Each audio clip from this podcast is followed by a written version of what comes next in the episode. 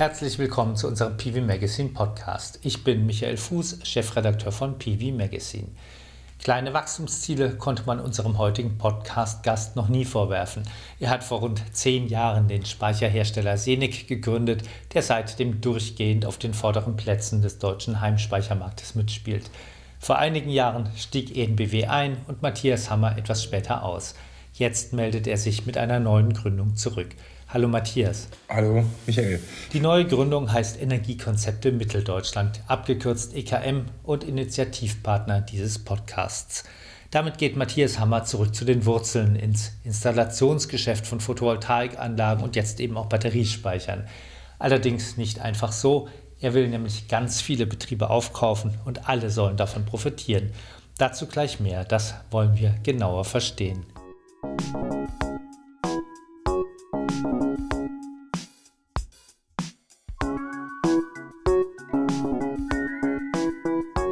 Ich spreche mit Matthias Hammer, Gründer von Energiekonzepte Mitteldeutschland, kurz EKM. Was macht ihr genau? EKM ist ein Installateursbetrieb. Ähm, wir bauen Solaranlagen und haben fast in standardisiert industriellen äh, Vertrieb für Photovoltaikanlagen mit Speicher. Inklusive äh, Montagepartners, also wir sind vor der Wertschöpfungskette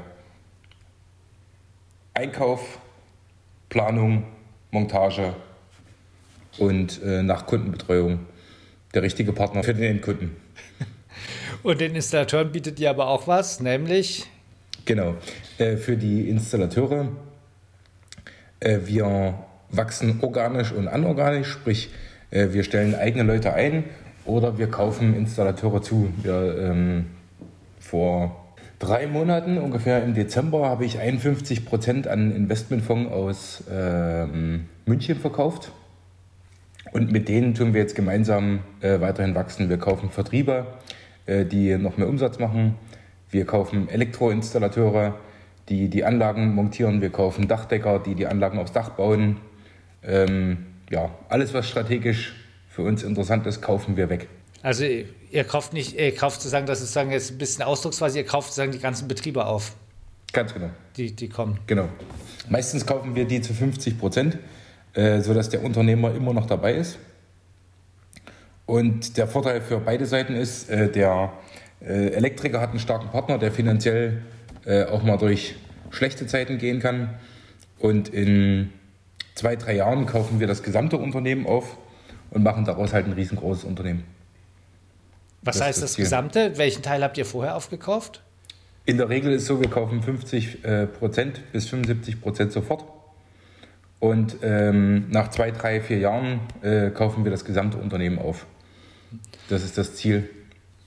Ihr stoßt ja in eine Lücke rein, nämlich das, was man jetzt auch immer wieder diskutiert, dass es einen Handwerksmangel gibt. Also dazu genau. absehbar gibt, merkt man ja auch, wenn man eine Photovoltaikanlage bauen will oder einen Speicher, man wart, hat ja Wartezeiten an der Stelle. Genau. Also der Markt läuft rund und es sieht doch eigentlich so aus, auch als ob es in Zukunft weitergeht, dass der so rund läuft. Ähm, das sind doch eigentlich rosige Aussichten für einen Handwerker. Warum soll, was ist der Vorteil für ihn? Warum sollte der verkaufen? Also wer schon mal einen Handwerker da hatte, weiß, wie äh, rar und wie nett man zum Handwerker sein muss. Ähm, egal, was man möchte, ob Küche oder was auch immer. Äh, es ist schwierig für den klassischen Handwerker, in, in Angestellten zu finden, ähm, einen Mitarbeiter zu finden, wenn man ein großes Unternehmen ist, äh, wo äh, viel Sicherheit dahinter steckt, viele Mitarbeiter sind, was viel bieten kann, ist es für einen Handwerker einfacher, äh, Mitarbeiter zu finden. Das alles bieten wir. Das ist ein Vorteil, den der äh, Installateur hat mit uns gemeinsam. Und logischerweise, wenn wir ihn kaufen, geht er ja nicht ganz leer aus. Auch er kriegt ja eine ordentliche Stange Geld. Und wie sieht es dann mit dem Vertrieb aus? Also ihr übernehmt dann auch den Vertrieb oder macht das der, macht das der Betrieb weiter? Das ist jetzt im Prinzip individuell je nach Unternehmen. Wenn jetzt ein Unternehmen vorwiegend die, ähm, den Schwerpunkt auf das Handwerk setzt äh, und so wie gar keinen Vertrieb hat, dann übernehmen wir halt das Handwerkliche. Und wenn ein Unternehmen vorwiegend äh, äh, vertrieblich ist, dann übernehmen wir das Vertriebliche. Ansonsten, das muss man mit den Unternehmern, also wir machen nichts gegen den Unternehmer, wir stimmen uns mit den Unternehmern ab. Entweder trennen wir das. Äh, wir haben einen sehr professionellen Vertrieb aufgestellt. Wir haben mittlerweile 300 Außendienstler in Ostdeutschland und Teile Hamburgs mittlerweile. Ostdeutschland und Hamburg, plant ihr auch weiter zu, ähm, zu expandieren in andere Teile Deutschlands? Ja, ähm, wir kaufen, also wir wollen jetzt äh, durch Zukäufe ganz konkret in, da sind wir auch noch auf der Suche, wer will, kann sich bewerben. Wir suchen ganz konkret in Baden-Württemberg und Bayern interessante Firmen, die sowohl Vertrieb als auch Montageleistungen anbieten. Hm. Und da werden wir vorwiegend äh, durch Zukäufe rein in diesen Markt gehen und wollen das machen. In Summe ist natürlich klar, dass wir ganz Deutschland mit äh, Photovoltaikanlagen besetzen wollen. beglücken wollen. Also, beglücken wollen. beglücken wollen.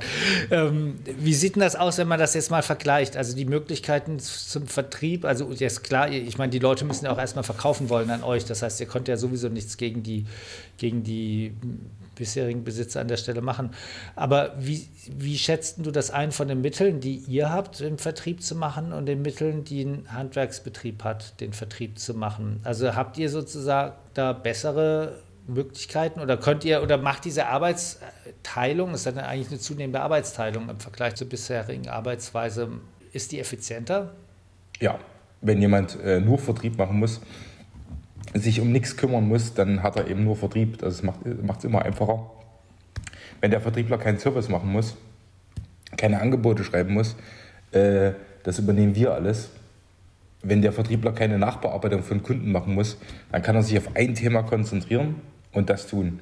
Äh, genauso wie beim Handwerker, wenn der Handwerker montieren will, dann soll er eben montieren. Weil wenn er das am besten kann und keine Lust hat, mit irgendwelchen anderen Menschen zu reden, gibt es ja, also eine Spezialisierung ist immer das Beste, egal was ich mache. Und wenn ihr mit den, mit den Leuten auf dem Markt redet, ich glaube, es ist ja schon eine große Motivation für viele, selbstständig zu sein, oder? Ja, aber da ich ja selber weiß, wie es hart ist, ist äh, als Selbstständiger zu sein, äh, es, gibt, es geht ja nicht immer gut, es geht auch mal schlecht. Und die meisten Unternehmer möchten auch mal, ähm, ja, wie sagt man, auscashen. Äh, ihre Arbeit, die sie in, jetzt in 10, 20 Jahren hochgebracht haben, möchten sie mal privat in Sicherheit bringen, was hinter die Brandmauer bringen, Geld für schöne Sachen verwenden, äh, nicht nur für die Arbeit da sein. Ähm, und es ist natürlich auch ein Unterschied, ob ich ein alleiniger Unternehmer bin äh, und keinen habe, den ich irgendwas fragen kann, wenn irgendwas ist, oder wenn ich einen Partnerverbund habe, wo ich äh, mal eine unternehmerische Frage stellen kann. Das ist psychologisch, glaube ich, ganz wichtig für die meisten. Du hast es ja schon angesprochen, auscashen nach 10 bis 20 Jahren, hast du gesagt. Ähm, welche Rolle spielt der Generationswechsel im Markt? Also siehst du, dass da ein Generationswechsel kommt und dass das sozusagen auch der Punkt ist, wo ihr jetzt ein Angebot macht? Unter anderem ja. Also entweder wollen Junge ganz viel haben, so wie ich, die ganz besonders Geld geilen. Ähm, oder es gibt den Generationswechsel, der sagt, okay, wenn ich jetzt mein Unternehmen aufgebe, äh, weil ich keinen Nachfolger finde, dann würde ich es quasi umsonst tun. Ähm, wenn ich mit uns einen Übergang mache, dann habe ich sogar noch was davon. Wie siehst du das? Gibt es genug Nachwuchs? Wenn jetzt, ich meine, es gibt ja viele, die jetzt gerade mit der Photovoltaik groß geworden sind, ähm, die letzten naja, 20 Jahre. Das sehe ich tatsächlich, ähm, wenn man in die, ich wollte gerade sagen, in die Gesichter schaut, dann sieht man eher ältere Gesichter. Mm, das junge Blut fehlt ein bisschen. Ich glaube, dass 70 Prozent der Installateure größer 50 sind. Und der Unternehmer, ne? Hm. Und liegt das daran, dass wir, ich meine, es ist ja altes, altes Thema, am demografischen Wandel oder liegt das daran, dass der Beruf nicht mehr attraktiv ist? Also der Beruf ist super attraktiv. Ne? Was äh, gibt es Schöneres als auf dem Dach äh, bei 20 Grad oder 25 Grad äh, draußen zu sein, anstatt in irgendeinem dusseligen Büro rumzusitzen und irgendwas Langweiliges zu machen, Papier hin und her zu wälzen, das ist ja furchtbar. Äh, also, äh, was ist der Beruf interessant? Klar ist er interessant. Wir zum Beispiel gewinnen mehr Mitarbeiter, indem wir mehr zahlen. Äh, ganz simpel. Es liegt also nicht unbedingt am Geld der demografische Wandel hat natürlich den Hauptursache von allen. Mhm. Wir haben einfach zu wenig Kinder. Also viel zu wenig. Mhm. Wir bräuchten eigentlich drei Kinder je Frau. Und könnte man das, ähm, also hilft da sozusagen der Ansatz, den ihr, also aus deiner Sicht hilft dann der Ansatz, den ihr habt, ähm, um da Abhilfe zu schaffen? Ich meine, gut, klar, wenn man Effizienz erhöht, braucht man weniger Menschen hinterher, die, die in dem Feld arbeiten? Oder naja, sagst, ihr streng genommen werben wir ab. Ne? Also wir äh, zahlen mehr, wir holen die Leute tatsächlich vom Fließband, also von BMW und Porsche und wo auch immer, äh, vom Fließband zurück und zahlen einfach das gleiche wie BMW und Mercedes. Er hat keine Schichten. Ähm, wir versuchen es so zu gestalten, dass er keine Montage hat, dass er abends zu Hause ist bei seiner Familie. Äh, aber natürlich fehlt einfach der Nachwuchs, ganz klar. Also es fehlt einfach an Kindern. Wie schafft, wie schafft ihr das, dass ihr mehr bezahlen könnt? Indem wir einfach mehr verkaufen, etwas teurer verkaufen als der Rest und den höheren Preis an unsere Fachpartner äh, bzw. unsere Handwerker weitergeben. Das heißt, das kann man für höhere Preise verkaufen? Ja, selbstverständlich. Wenn man sich auf ein Thema konzentriert, Vertrieb, äh, dann geht das schon. Jetzt muss man fragen, wie viel bekommt man denn für einen Handwerksbetrieb? Sagen wir mal zehn Leute, also das ist jetzt eine Frage, die ist ein bisschen sehr schwierig. Das ist so ungefähr wie, was kostet ein Auto? Ähm, ich kann ja meine Range sagen. Also wir, haben und, wir kaufen Unternehmen zwischen 200.000 Euro und 20 Millionen. Oder 25 Millionen oder 40 Millionen. Es gibt quasi keine Grenze nach oben. Und es gibt auch kein Limit, ähm, was wir ausgeben. Wenn ein Unternehmen interessant ist und er verkaufen will und mit uns den Weg gehen will, kaufen wir. Und Wovon hängt das ab? Von der Vertriebsstärke wiederum? Das würde man ja normalerweise sagen, sozusagen vom Umsatz, den man, den man so macht. Oder was sind so die Kriterien Nicht unbedingt, äh, nicht unbedingt Umsatz oder ähnliches. Ähm, also in erster Linie ist der Unternehmer, ist der Unternehmer ein geiler Typ. Äh, wir werden keinen Beamtenunternehmer nehmen, sondern ein Unternehmer ist halt der flexibel auf äh, Sachen reagiert etc. Das ist also, ich glaube, die Hörer, die das hören, die wissen ganz genau, wen ich meine. Ähm, Wovon hängt es noch ab?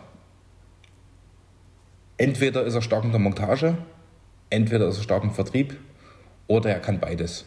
Es ist alles für uns interessant. Für uns ist auch interessant, äh, Kunden, die Wärmepumpen bauen. Wie seid ihr bei EKM aufgestellt? Das heißt, wie muss man sich das vorstellen? Gibt es da eine große Zentrale mit vielen Leuten oder seid ihr ich, ihr, seid, ihr seid ja sozusagen aus den, ihr wachst ja aus den eingekauften Betrieben. Ähm, das heißt eher dezentral. Ja, wir sind, ähm, also es gibt sozusagen ein Hauptquartier äh, in, äh, jetzt noch in Leipzig, dem nächsten Taucher. Äh, da haben wir 10.000 Quadratmeter Fläche, ähm, 4.000, äh, 5.000 Quadratmeter Lager. Äh, das Lager ist vorwiegend zentral. Das heißt, wir kriegen da jeden Tag die LKWs, Speicher, Unterkonstruktionen etc.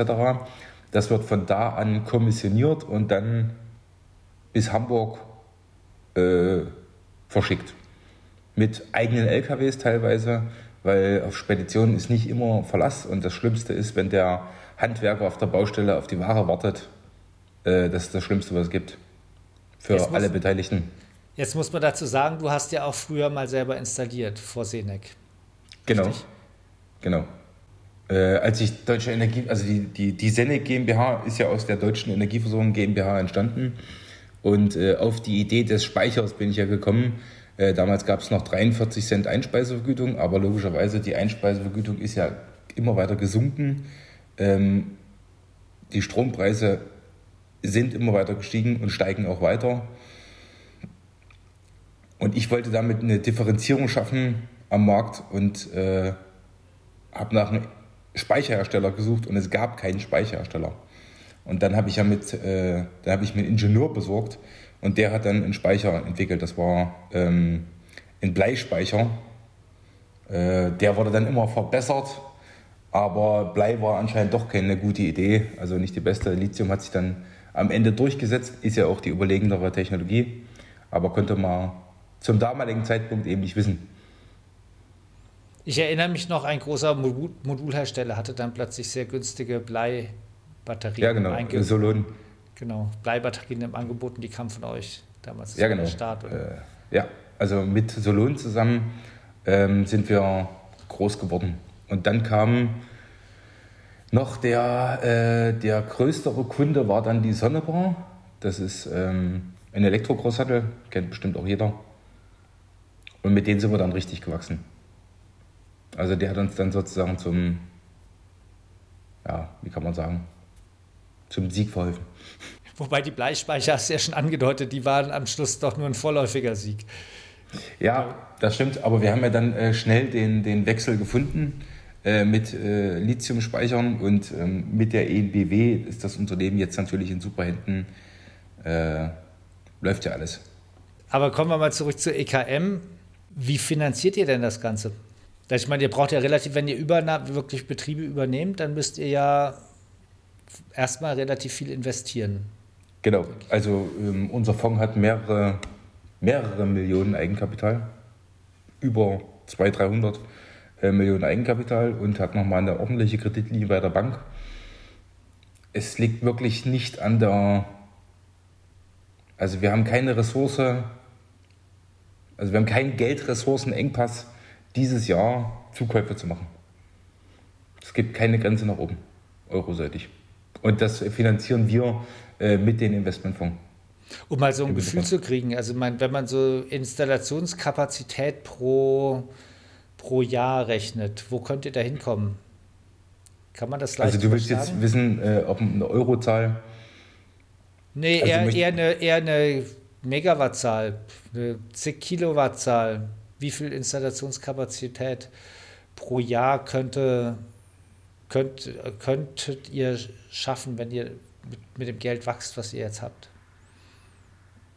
Okay, wir sind jetzt im April zum ersten Mal bei 350 Anlagen, die wir geplant haben, wo Termine beim Kunden stehen und wo wir die Montagekapazität dafür bereit haben.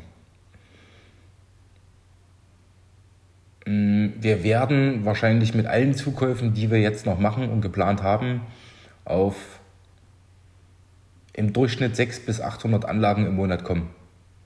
Äh, das Endziel ist, dass wir 1000 Anlagen im Monat verbauen werden. In welchem Zeitraum das Endziel? Nächstes Jahr, wenn es dieses Jahr ja. schon 600 bis 800 werden? Äh, in, in, in einem Peak-Monat, ich glaube vielleicht Oktober, äh, bin ich mir ziemlich sicher, dass wir 600 bis 800 schaffen werden. Ähm, spätestens im nächsten Jahr, Juni, Juli, werden wir in Richtung 1000 im Monat kommen. Mhm. Und wir reden von Einfamilienhäusern, kleine Anlagen. Also wir machen, wir haben uns spezialisiert auf 0 bis 30 kW Anlagen. Das heißt auch kleines Gewerbe. Ja. Wir bauen auch mal eine 60 oder 80 kW Anlage mit, aber unser Schwerpunkt sind Anlagen 0 bis 30 kW. Und jetzt frage ich mal so, du warst ungefähr zehn Jahre bei Senec, würde ich sagen. Mhm. Vielleicht auch neun, ich weiß nicht, neun oder zehn. Zehn, elf zehn. sogar, glaube ich. zehn, elf, irgend sowas, ja. Und was ist in elf Jahren? So lange EKM oder? Nö, das Endziel von mir ist natürlich auch wieder das Unternehmen zu verkaufen. Und was mache ich danach?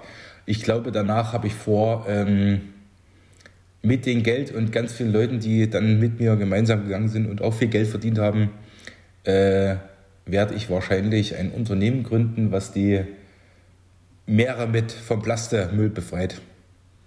Woher kommt, woher kommt dieses? Also ich meine, ist ein großes Problem, was man immer wieder liest, aber hast du einen besonderen Bezug zu Meer- und Plastikmüll?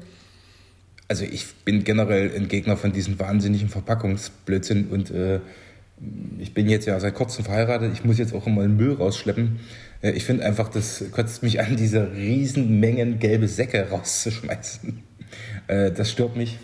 Ja, und ähm, ich bin kein Grüner, aber ich bin für Umweltschutz ähm, ich stelle mir als, Beispiel ein Unternehmen vor, was sagt, äh, ich äh, tue die, das, ich kann ja auch die Meere entfischen kommerzialisieren. Also indem ich sage, ähm, es gibt ein Label, diese Plasteflasche ist aus Meeresplaste äh, und der Kunde soll dafür einen Euro mehr bezahlen.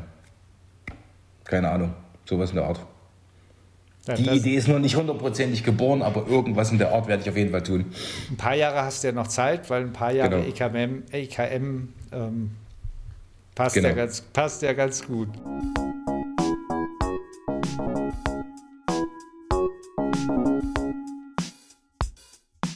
Das war Matthias Hammer, Gründer von EKM. Vielen Dank fürs Dabeisein. Vielen Dank. Bis bald. Ciao. Ja, tschüss. Sie können uns hören auf SoundCloud, iTunes und Spotify. Und wenn Sie Anmerkungen zu unserem Podcast haben oder Fragen, dann nutzen Sie die Bewertungsfenster bei uns auf der Webseite oder bei SoundCloud und iTunes. Schicken Sie uns einfach eine E-Mail an podcast.pv-magazine.com oder nutzen Sie Twitter dazu und schicken Sie mir Ihre Fragen und Kommentare direkt an Michael Fuß. Fuß mit HS, also wieder Fuchs ohne C. Wenn Ihnen unsere Sendung gefallen, liken Sie uns oder schicken Sie oder folgen Sie uns, dann werden wir auch von anderen leichter gefunden. Tschüss und auf Wiedersehen.